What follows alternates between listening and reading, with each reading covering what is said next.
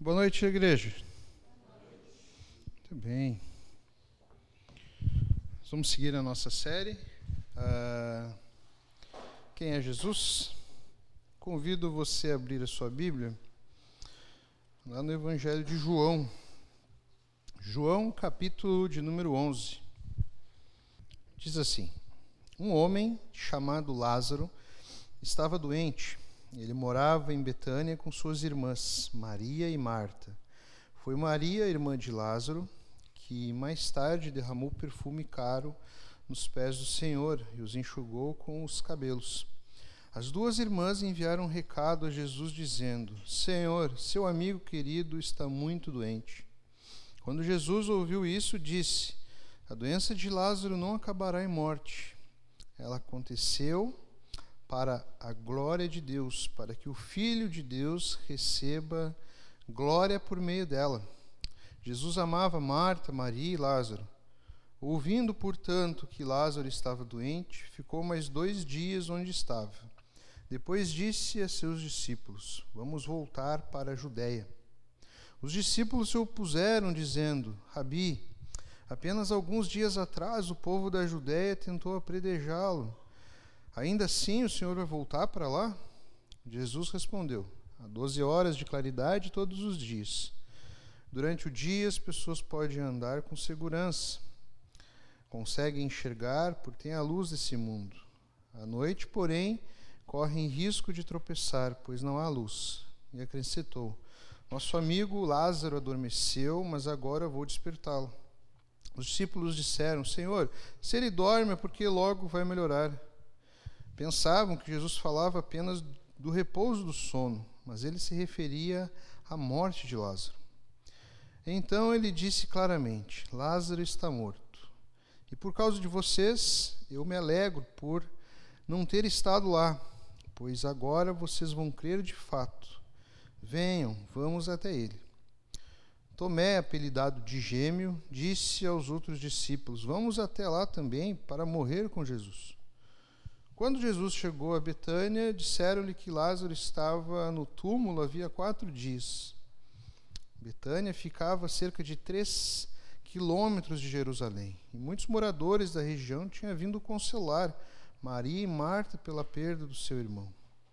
Quando Marta soube que Jesus estava chegando, foi ao seu encontro. Maria, porém, ficou em casa. Marta disse a Jesus: Se o Senhor estivesse aqui, meu irmão não teria morrido.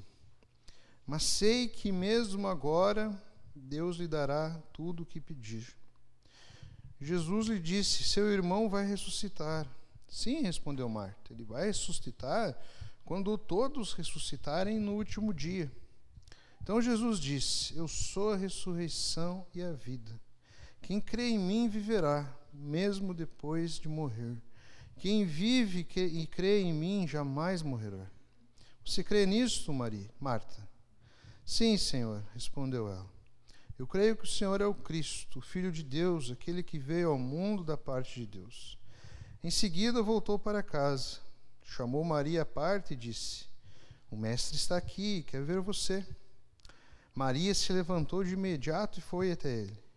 Jesus tinha ficado fora do povoado, no lugar onde Marta havia se encontrado com ele.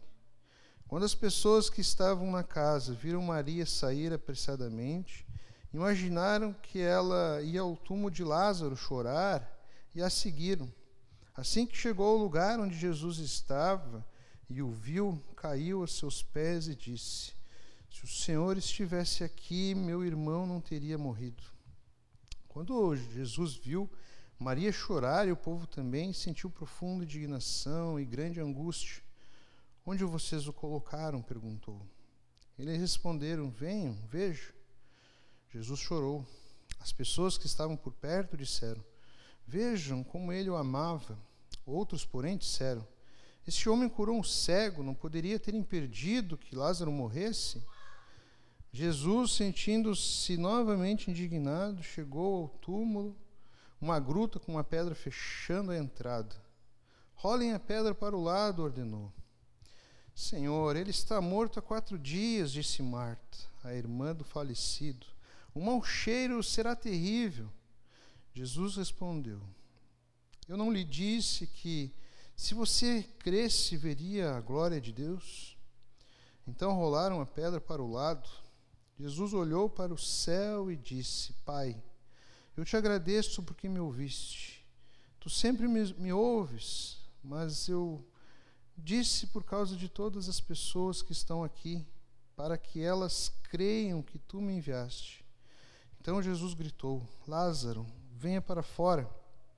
E o morto saiu com as mãos e os, e os pés presos com faixas e o rosto envolto num pano.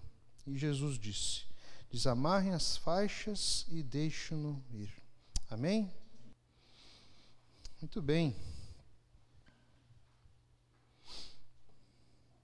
Aqui nós temos uh, o sétimo milagre de Jesus no livro de João. E é óbvio né, que é o maior deles, né, como se fosse o ápice dos milagres. Uh, no livro de João, eh, Jesus ele se revela, ele mostra sua identidade uh, com os que a gente chama de eu sou. Quem participou do TEB sabe o que a gente está dizendo, né, mano? Uh, então, no livro de João, Jesus, durante sete vezes, ele vai se apresentar, ele vai revelar sua identidade a partir desse eu sou. Primeiro, por exemplo, lá no capítulo 6, verso 35, ele vai dizer que eu sou o pão da vida, o que vem a mim jamais terá fome, eu sou o pão vivo que desceu do céu. Se alguém dele comer, viverá eternamente. E o pão que eu darei pela vida do mundo é a minha carne. Então aqui ele se revela como o pão da vida. Semana passada nós falamos sobre Jesus sendo também a, a água a, que mata a nossa sede, né, que faz jorrar em nós uma, uma fonte infinita. Né? Então aqui Jesus se declara como sendo o pão da vida, aquele que vai até ele jamais terá fome. Não é à toa que um dos nossos símbolos da ceia é o pão de Jesus, é um símbolo, né? nós não estamos comendo da, da carne de Jesus. Jesus se apresenta também lá no capítulo 8 como luz do mundo. Vai dizer lá: Eu sou a luz do mundo, quem me segue não andará nas trevas, pelo contrário, terá a luz da vida. Enquanto estou no mundo, sou a luz do mundo. Então, num mundo de trevas, num mundo de escuridão, Jesus é aquele que ilumina a nossa vida. Ele, então, é a luz do mundo. João capítulo 10, ele vai se apresentar como eu sou a porta das ovelhas. Em verdade, em verdade vos digo, eu sou a porta das ovelhas, eu sou a porta. Se alguém entrar por mim, será salvo entrará e sairá e achará pastagem. Aqui ele se coloca como a porta da salvação. Né? Então, a salvação é através de Jesus. Ah, lá no capítulo 10 ainda, ele se apresenta como eu sou o bom pastor. Essa acho que é a mais é, presente né, no nosso vocabulário. Né? Presente principalmente por causa do Salmo 23. Né? ele diz lá, né, eu sou o bom pastor, o bom pastor dá a vida pelas suas ovelhas. Até cantamos aquela música, né, que ele vai em busca da ovelha perdida. Eu sou o bom pastor, conheço as minhas ovelhas e elas me conhecem a mim. Então aqui ele se apresenta como um pastor que cuida das suas ovelhas, não só cuida, como dá a vida por elas. Uh, a quinta vez que nós vemos, no capítulo 11, que é o texto que nós vamos refletir um pouco hoje, ele se apresenta como sendo a ressurreição e a vida. Ele vai dizer: Eu sou a ressurreição e a vida. Quem crê em mim, ainda que morra, viverá. E todo o que vive e crê em mim não morrerá eternamente. Aqui Jesus se apresentando, né, como a vida, a vida eterna. Ou seja, a morte ela não não termina num túmulo, como esse texto aqui é, nos mostra, né, de uma maneira bem visual, né, um fato real. Então Jesus diz aqui, né, que aquele que crê, mesmo que morra, ou seja, todos nós morreremos, mesmo que morra, ainda assim viverá. E não só viverá, mas viverá eternamente ao seu lado. No capítulo 14, Jesus se apresenta como o caminho, a verdade e a vida. Eu sou o caminho e a verdade e a vida. Ninguém vem ao Pai senão por mim. Se vós me tivesseis conhecido, conhecereis também a meu Pai. Desde agora o conhecereis e o tende visto. Jesus se apresenta aqui como ele não aponta para o caminho, ele é o próprio caminho. Então vivemos num mundo, como nós já vimos aqui e temos visto sempre aqui, num mundo que apresenta vários caminhos né, para chegar até Deus, para chegar até, uma, até o céu. Mas aqui Jesus deixa claro que Ele é o único caminho. Então, uh, não há uma religião verdadeira se essa religião não está firmada e tem como centro a pessoa de Jesus. Ele é o caminho, ele é a verdade no mundo de mentiras. O mundo de mentiras, né? Hoje em dia é muito difícil você saber o que é verdade nesse mundo. Eu não digo só em fake news, em tudo. Você não sabe mais se um produto é original ou não. Nem sabe mais o que é original e o que é falso. Né? Você não sabe mais, é tudo. Nós vivemos num mundo de mentiras. Num mundo de mentiras. É impressionante. E ele se apresenta aqui como o caminho, a verdade e a vida. Ele não é uma das verdades, entenda isso. Ele é a verdade. Nós vivemos também num mundo onde não existe uma verdade, cada um tem a sua verdade. Mas não, Jesus é a verdade. E por fim, ele se apresenta como eu sou a videira verdadeira. Eu sou a videira verdadeira e meu pai é o agricultor. Eu sou a videira. Vós, os ramos, quem permanece em mim, eu nele, esse dá muito fruto, porque sem mim nada podeis fazer.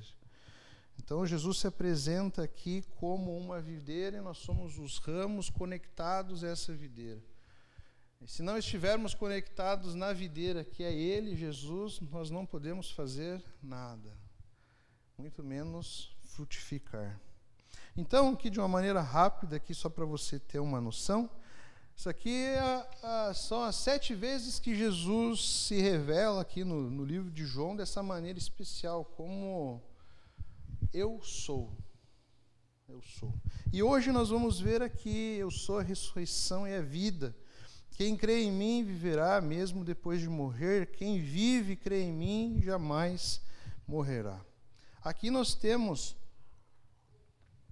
uma, uma situação aqui bem triste, bem caótica. Nós vemos aqui uma família sofrendo, uma família aqui uh, sofrendo com, com a enfermidade, uma família aqui sofrendo depois com a perda, uma família também sofrendo aqui com a, a, a frustração, uma família aqui sofrendo com o luto. Então, Uh, até nós temos aqui, a gente pode ver aqui também três, três fatos aqui que eles sofrem e onde Jesus está conectado, que eles sofrem aqui né, com a ausência de Jesus. Até as duas irmãs, elas têm a mesma declaração, né? Se tu estivesses aqui, Jesus, o nosso irmão não morreria. A segunda até de uma maneira bem enfática, né? Como se estivesse até indignada com Jesus. Jesus, se tu não estivesses aqui, se tu estivesses aqui, o final seria diferente. Então elas sofrem com a ausência de Jesus, elas sofrem com a demora de Jesus. Se você reparar aqui no texto, uh, Jesus demora quatro dias para chegar. Você vai ver que isso aqui não é à toa. E é interessante que ele faz questão, por exemplo, de ficar onde ele estava dois dias. E elas sofrem com essa, com essa demora. Apesar de que a gente constata aqui que Lázaro morre no momento em que o mensageiro chega em Jesus. Jesus, como sabia de todas as coisas, ele já fala lá, olha, ele morreu, ele fala para os seus discípulos. Os discípulos pensavam que Jesus estava usando de uma alegoria, né? para falar que ele estava apenas dormindo. Mas não, Jesus estava dizendo, não, ele morreu.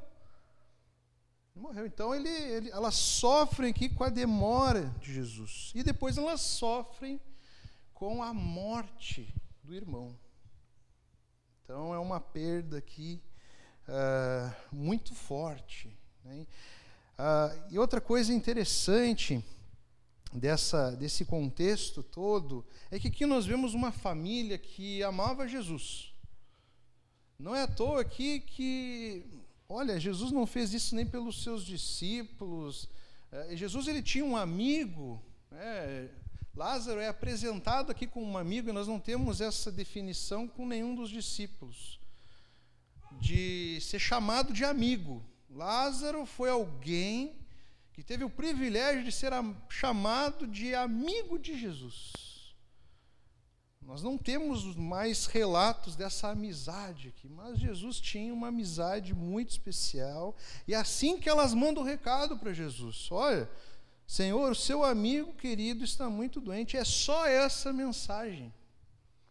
Elas sabiam que Jesus amava Lázaro, e sabiam que ao receber essa notícia, Jesus iria fazer algo por elas. Então nós temos aqui uma família que amava Jesus. Quando Jesus pergunta para Maria se ela cria que ele era Deus, ela fala: Sim, Senhor, eu creio que o Senhor é o Cristo, Filho de Deus. E depois, interessante que ela crê até, né? É muito difícil nessa época nós vermos uma compreensão das pessoas numa ressurreição no final dos tempos, na segunda vinda de Jesus. Aqui ela já tinha essa compreensão. Eu creio, Senhor. Eu creio que nos últimos dias, no último dia, o meu irmão irá ressuscitar, voltar à vida. Então ela, ela cria nessa declaração de Jesus aqui uh, a respeito da vida eterna. Porém, Porém, apesar de crer, elas estavam aqui aflitas em choro, elas achavam que tudo estava perdido.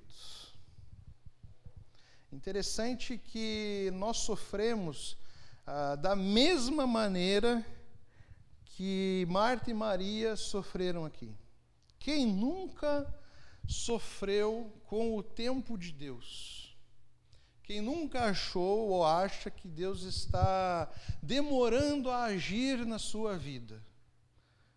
Nossa, eu oro, eu oro, eu oro e ele não me responde. Eu peço, eu peço, eu peço e, e, e nunca chega. Apesar que você sabe né, que nada disso, nada da maioria das coisas que nós queremos e pedimos são certeza de que teremos. Já começa por aí. Né? Mas nós, todos nós, eu acho que já é, lidamos com essa questão de ter uma dificuldade muito grande de entender o tempo de Deus, o tempo em que Deus vai agir.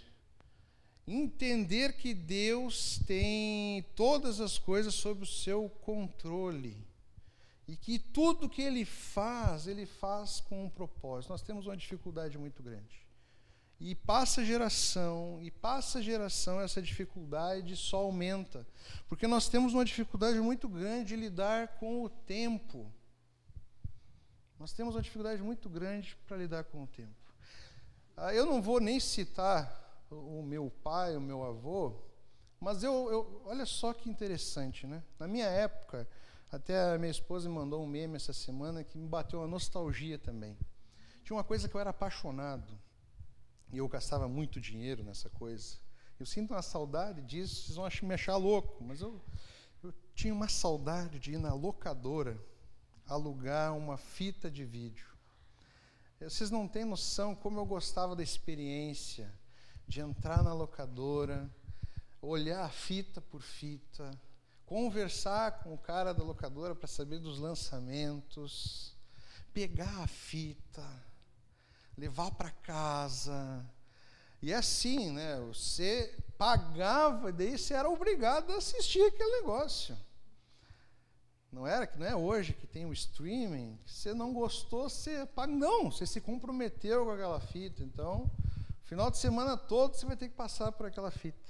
Eu era tão fã de locadora que no final de semana o mínimo que eu locava era seis fitas. Eu gostava mais das fitas. Quando chegou o DVD, Blu-ray, eu, eu gostava menos da fita. Eu gostava de rebobinar a fita. Eu sou bem nostálgico. Eu gostava tanto, eu ia tanto na locadora, para vocês terem noção, que eu recebi inúmeras propostas para trabalhar na locadora. E às vezes de hobby. Agora eu estou muito desatualizado, mas ali, né, nos 90, 2000, eu ficava lá no locador e eu dava mais dica do que o. Por isso que ele me contratou, queria me contratar. Eu quase larguei faculdade e me associei com ele. Eu gostava. Eu, quando ele falou aquilo, brilhou os meus olhinhos. Né? Nossa. E o melhor que brilhou é que ele me falou assim: você vai poder levar para casa quantas fitas você quiser. Nossa! Eu tive ali uma proposta adiantada do Netflix e não sabia. Hoje em dia, nós vemos uma geração que não tem paciência, não sabe lidar com o tempo.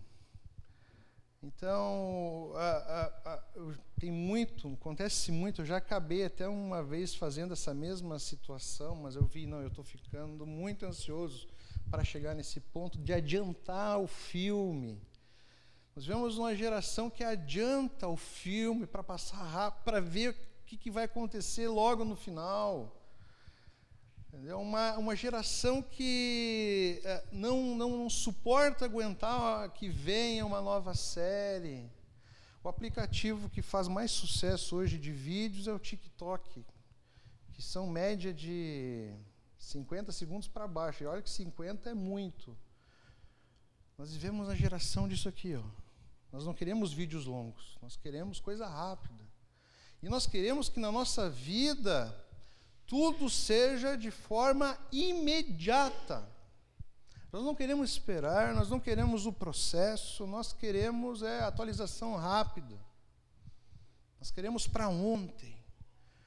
Imagina isso, estou falando aqui de situações comuns da vida, bobas. Agora imagina questões que envolvem a doença, a enfermidade, é, problemas financeiros, ah, problemas familiares, aonde você vai necessitar de esperar. Aí o bicho pega. Aí o bicho pega. Ah, nós temos aqui uma família que amava Jesus. Nós temos aqui o cara que foi chamado de amigo de Jesus. E mesmo assim, eles não foram imunes aos problemas da vida. Nós vivemos num mundo onde nós temos várias religiões que apresentam uma vida com Jesus, onde Jesus vai te proteger como se você estivesse numa bolha. E se acontecer alguma coisa de errado na tua vida, é porque você está em pecado com Deus. Nós temos aqui uma família que amava Jesus, mas mesmo assim, eles sofreram com a vida. A morte, meus irmãos, é uma coisa certa, saiba disso. Não é porque você pecou demais, é porque você pecou. A morte é um símbolo de que todos nós somos pecadores. Só não vai morrer quem crer em Jesus e Jesus voltar antes da sua morte. Mas eu vou sempre tem alguém que tenta adivinhar a vinda de Jesus. Eu vou dizer, eu vou afirmar o seguinte, olha, tenha certeza que na nossa geração não vai ser. Está muito suave as coisas ainda. Vai demorar muito ainda. Então, ou seja, todo mundo aqui vai morrer. Esse daí está pensando, está amarrado. Fala sério, pastor. Vim aqui num domingo para ouvir uma mensagem de esperança e o que eu ouço é ter a certeza que eu vou morrer. Mas tá bom, tá bom, bom. Mas nós temos aqui, meus irmãos, uma família que amava Jesus e que passa por dificuldades, sofre com o luto. Uma coisa que nós vemos aqui também, nós vemos aqui um pouco das características do nosso Deus. Eu estou falando aqui de Jesus. Jesus aqui ele rompe paradigmas. Jesus aqui tem um versículo aqui, uma parte aqui, ó, 35, um versículo, que diz que Jesus chorou. É o único lugar na Bíblia que mostra aqui o choro de Jesus. Nós estamos falando aqui não do choro de uma pessoa, nós estamos aqui falando do choro do Filho de Deus, do próprio Deus. Isso aqui rompe paradigmas, porque na Grécia e no mundo grego, eles estavam acostumados com deuses ah, solitários, incapazes de sentir emoções, impessoais e muito mais, deuses sem compaixão. Essa era a imagem de um Deus no mundo grego. Um Deus longe, um Deus né, que se apresentava como um todo-poderoso e que não tinha relação. Até eu falei, acho que foi semana passada, né? Geralmente para um Deus, né? Se você for estudar a história dos deuses, ah, todos os seus servos, seus discípulos apresentam sacrifício. O nosso Deus é Ele que proporciona o sacrifício, e o sacrifício nada mais é do que o seu próprio filho. Vocês viram que o cristianismo, a fé em Jesus, rompe com todos os paradigmas.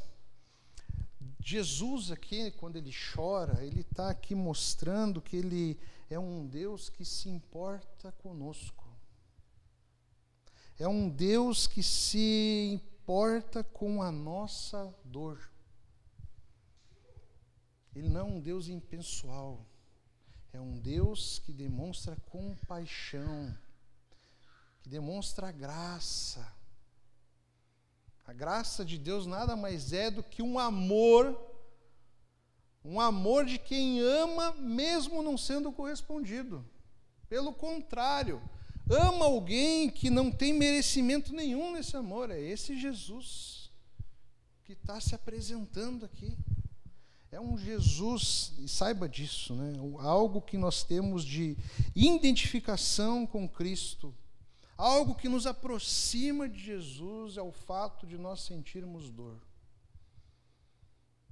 A dor é algo que nós temos em comum com Jesus. Todos nós aqui sentimos dor. É ou não é? Eu estou há 30 dias com a dor nas costas miserenta. Misericórdia. Já tomei cinco injeções. Estou até contando. Estou até me gabando disso já. Aonde eu vou, eu puxo o papo e falo, já tomei cinco injeções em 30 dias. As cartelinhas, eu estou colecionando as cartelinhas de tudo. Né? Já sei os nomes, tudo. Né? Eu estou fazendo agora coquetéis. Mas fiquem tranquilos, não estou viciado, né? estou seguindo acompanhamento médico. Né? Me, me prestei, me prestei até a me submeter a algo que eu jamais pensaria que fosse me submeter, que é fazer massagem. Eu tenho medo de massagem porque eu já sinto dor, eu não quero sentir mais dor. Eu estava com medo, mas eu estava com tanta dor. Porque a dor é algo que nós temos em comum, mas nós, ninguém ama a dor aqui. Se você ama a dor, você tem um problema, saiba disso. Precisa tratar isso, tem nome para isso. Tem nome para isso. Você precisa tratar. Ninguém gosta. Então eu me submeti a sentir mais dor para ter alívio na minha dor. Nós temos um Deus que ele se identifica conosco, ele se aproxima de nós, ele vem até nós. É um Deus que nós achamos que ele está ausente, mas ele não está ausente porque tudo ele tem um propósito. Jesus ele poderia muito bem, como ele já fez quando ele curou a filha de Jairo, curar, curar Lázaro à distância. Poderia muito bem fazer isso, mas não. Ao estudar o texto, descobri uma coisa muito legal nesse texto aqui que eu achei sensacional. Sabe por que, que Jesus demorou quatro dias para curar Lázaro? Havia uma crença entre os rabinos judeus de que até três dias um morto poderia ser ressuscitado por intermédio de um agente divino. Até o terceiro dia. Agora, a partir do quarto, somente a presença de Deus pessoalmente. Por isso que Deus, por isso que Jesus falou lá para os seus discípulos. A morte de Lázaro aconteceu para que eu revele a glória de Deus. Nada é em vão, tudo tem um propósito. Todos estavam indignados.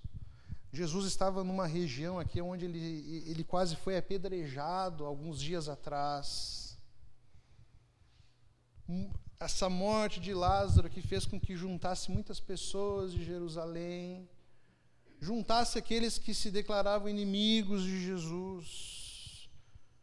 E ali Jesus faz o maior dos seus milagres aqui no Evangelho de João e mostra que a todos que ele não era só um profeta, não era apenas um agente divino, ele era o próprio Deus. Próprio Deus. Jesus aqui ele pede para que retirassem aqui a, a pedra. Ele muito bem poderia ter tirado aqui, mas nós vemos aqui que Jesus ele se preocupa em fazer aquilo que nós chamamos de milagre. Uma pedra os homens poderiam tirar. Então ele deixa, ele deixa que os homens façam parte desse milagre. Vocês podem tirar a pedra, então tirem a pedra. Depois ele diz para que as pessoas ali ajudassem Lázaro a retirar né, as faixas, os panos que estavam ali enrolados ali nele. Né? Mas Jesus faz, é isso que é um milagre, meus irmãos. Milagre é aquilo que nós não podemos fazer, nós não temos capacidade para fazer. Por isso que eu sempre falo, às vezes as pessoas dizem assim: não, eu fui curado de uma gripe. Eu acredito que não.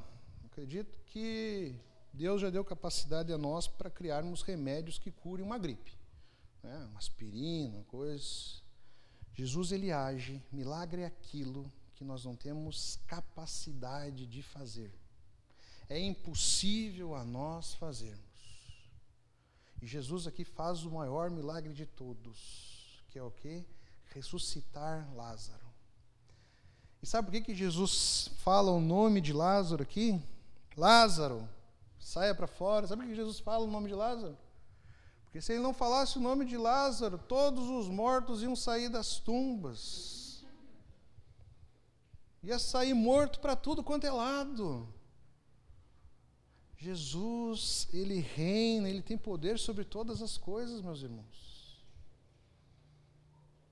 Você acha que não? Você acha que não ia sair morto de tudo que é lado? Por isso que ele falou o nome, é só o Lázaro. E Lázaro sai. Jesus mostra aqui que Ele é Deus, Jesus mostra aqui que Ele é, é poderoso, que Ele tem poder sobre a morte. Depois Ele vai, Ele mesmo ressuscitar, vencendo a morte. É esse o Jesus que nós cremos, é esse o Jesus que nós estamos aqui reunidos para louvar a Deus, meus irmãos.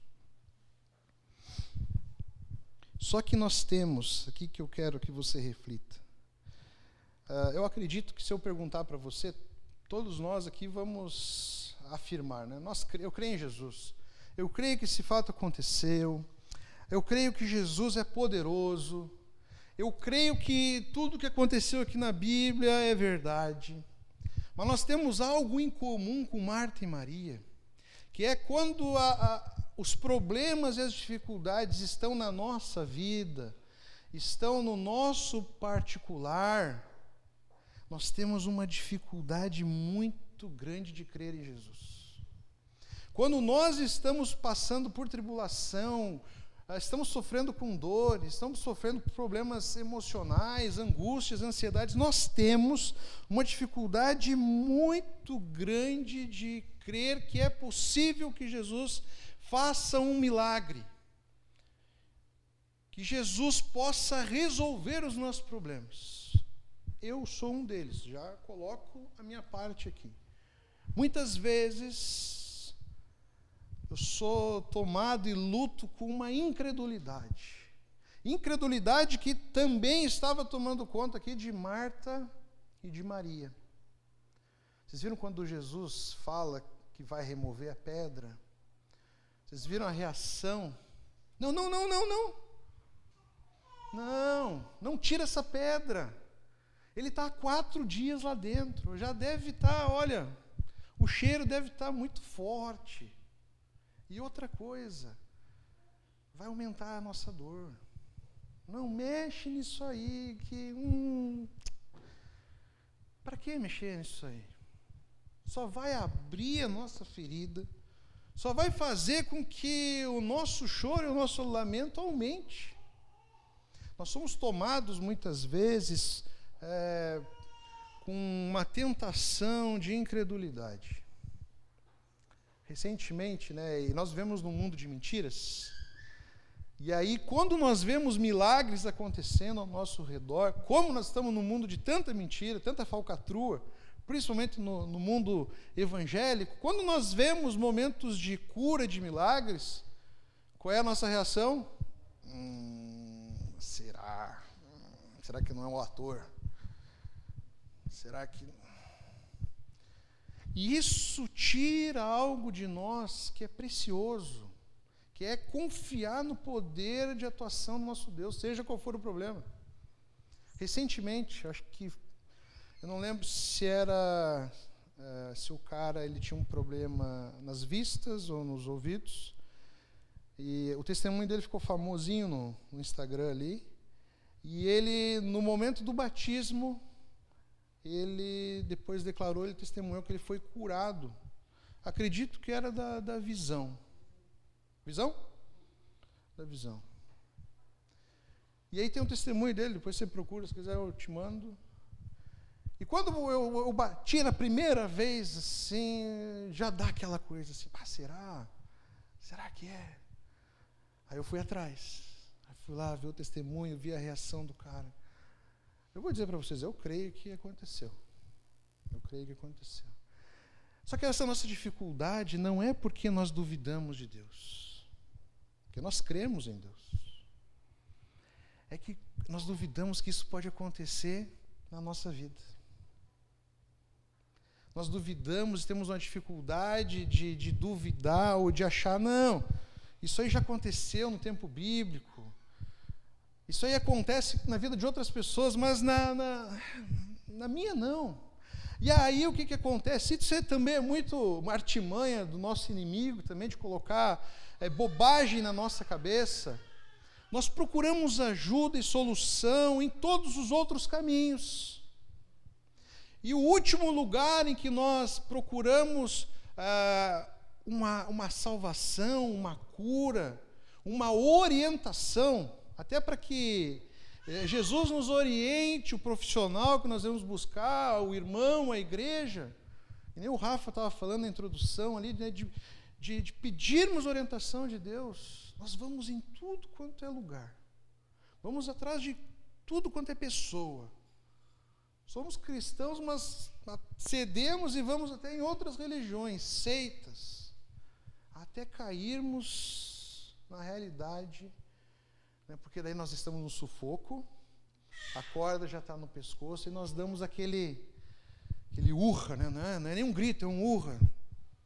Aí nós vemos a atuação de Deus nas nossas vidas. O que eu quero te dizer hoje é que nós temos que ter coragem de tirar a pedra dos nossos problemas e das nossas dores conversar com Deus, pedir que Deus atue aonde nós estamos sofrendo. Nós vivemos na era das dores emocionais. Vou dizer para você, só vai aumentar. Só vai aumentar. A pandemia ela só serviu como um trampolim para isso aumentar, aumentar, aumentar. E nós, conhecedores do caminho, conhecedores do nosso Jesus, muitas vezes nós vamos para outras direções. Quero dizer para você que você não precisa ter medo de tirar a pedra e deixar que Jesus haja. Porque Jesus ele tem poder. Jesus ele pode solucionar os nossos problemas. Você não precisa ter medo ou vergonha. E isso também serve para nós como igreja. Semana passada nós falamos sobre a mulher ali no mulher samaritana. E por coincidência divina, ontem nos jovens, a Angélica falou o mesmo texto. O mesmo texto.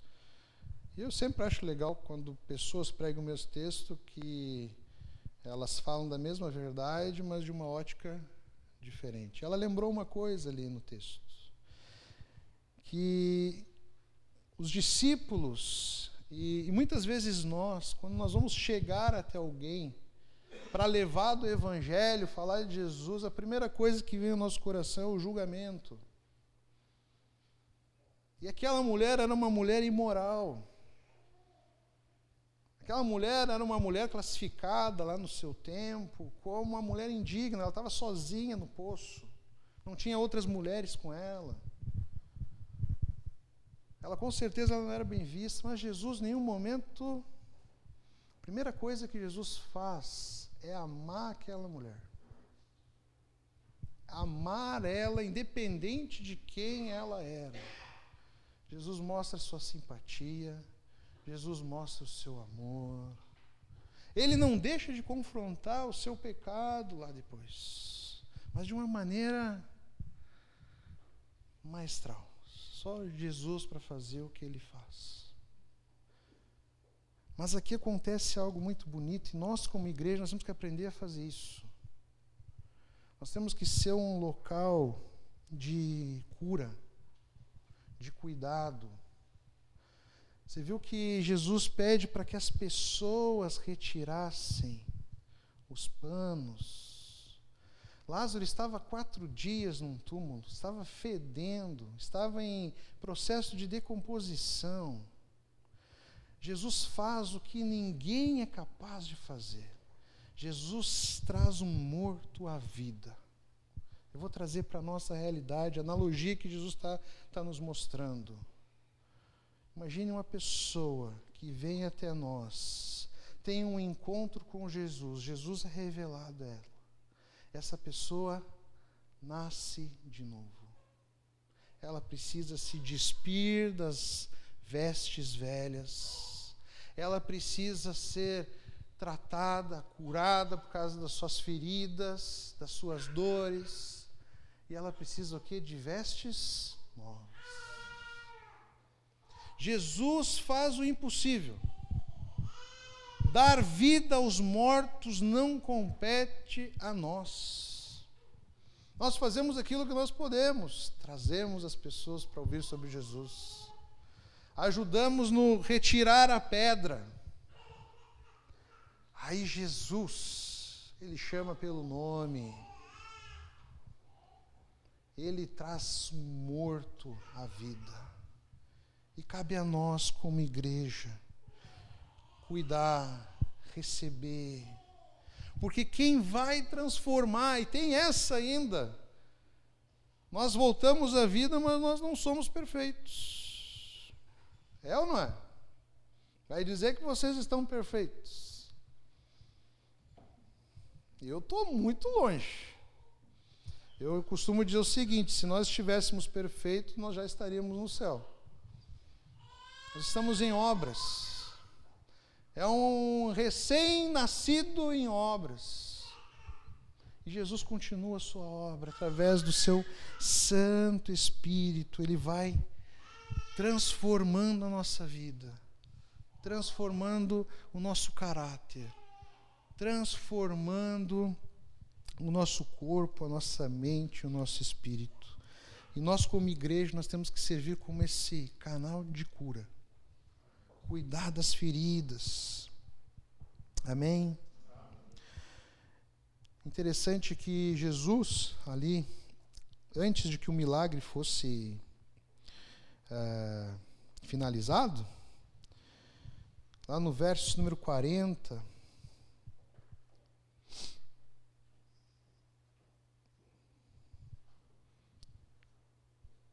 Quarenta e um. Então rolaram a pedra para o lado, Jesus olhou para o céu e disse: Pai, eu te agradeço porque me ouviste, tu sempre me ouve, mas eu disse isso por causa de todas as pessoas que estão aqui, para que elas creiam que tu me enviaste. Então Jesus gritou: Lázaro, saia para fora. Aqui com certeza quando Jesus está aqui dizendo que vai fazer, as pessoas, o olhar das pessoas estava para onde? Para o túmulo. E Jesus estava olhando para onde? Para os céus. Antes do milagre acontecer, que Jesus estava dando graças. Não esqueça todos os dias de agradecer a Deus pelo que Ele fez, pelo que Ele faz e pelo que Ele vai fazer. Porque uma certeza você pode ter. A promessa que está nesse texto está lá no verso número 25. A promessa está ali, ó. Talvez, é quase certo, eu não quero aqui diminuir o poder de Deus, mas são poucos, até a Bíblia traz poucos relatos de ressurreição. Lázaro é um privilegiado. Mas Há uma promessa aqui para todos. Eu sou a ressurreição e a vida, quem crê em mim viverá, mesmo depois de morrer. Quem vive e crê em mim jamais morrerá. Essa é uma promessa de Deus, que Ele vai estar conosco por todos os momentos. Por isso que Paulo fala que o viver é Cristo e o morrer é lucro. Por isso que o Salmo 23 vai dizer ali, ó, mesmo que eu passe pelo vale da sombra da morte, tu estás comigo. Jesus ele não vai fazer com que a nossa vida seja imune aos problemas e às dificuldades, mas ele nos promete estar conosco em todos os momentos. Nem a morte vai impedir a presença de Deus na nossa vida. Nós temos um Deus que não habita mais em templos. Um Deus que vive em nós. E nem a morte vai segurar aqueles que creem em Jesus. Nós vivemos num mundo de dores e de sofrimento, mas creia, haverá um dia que essas dores não existirão mais. Eu não sei nem como é que é imaginar um negócio desse, mas deve ser muito bom. Muito bom. Amém? Creia nessa verdade, saiba que isso aqui é uma promessa de Deus para todo aquele que nele crê. Vamos orar?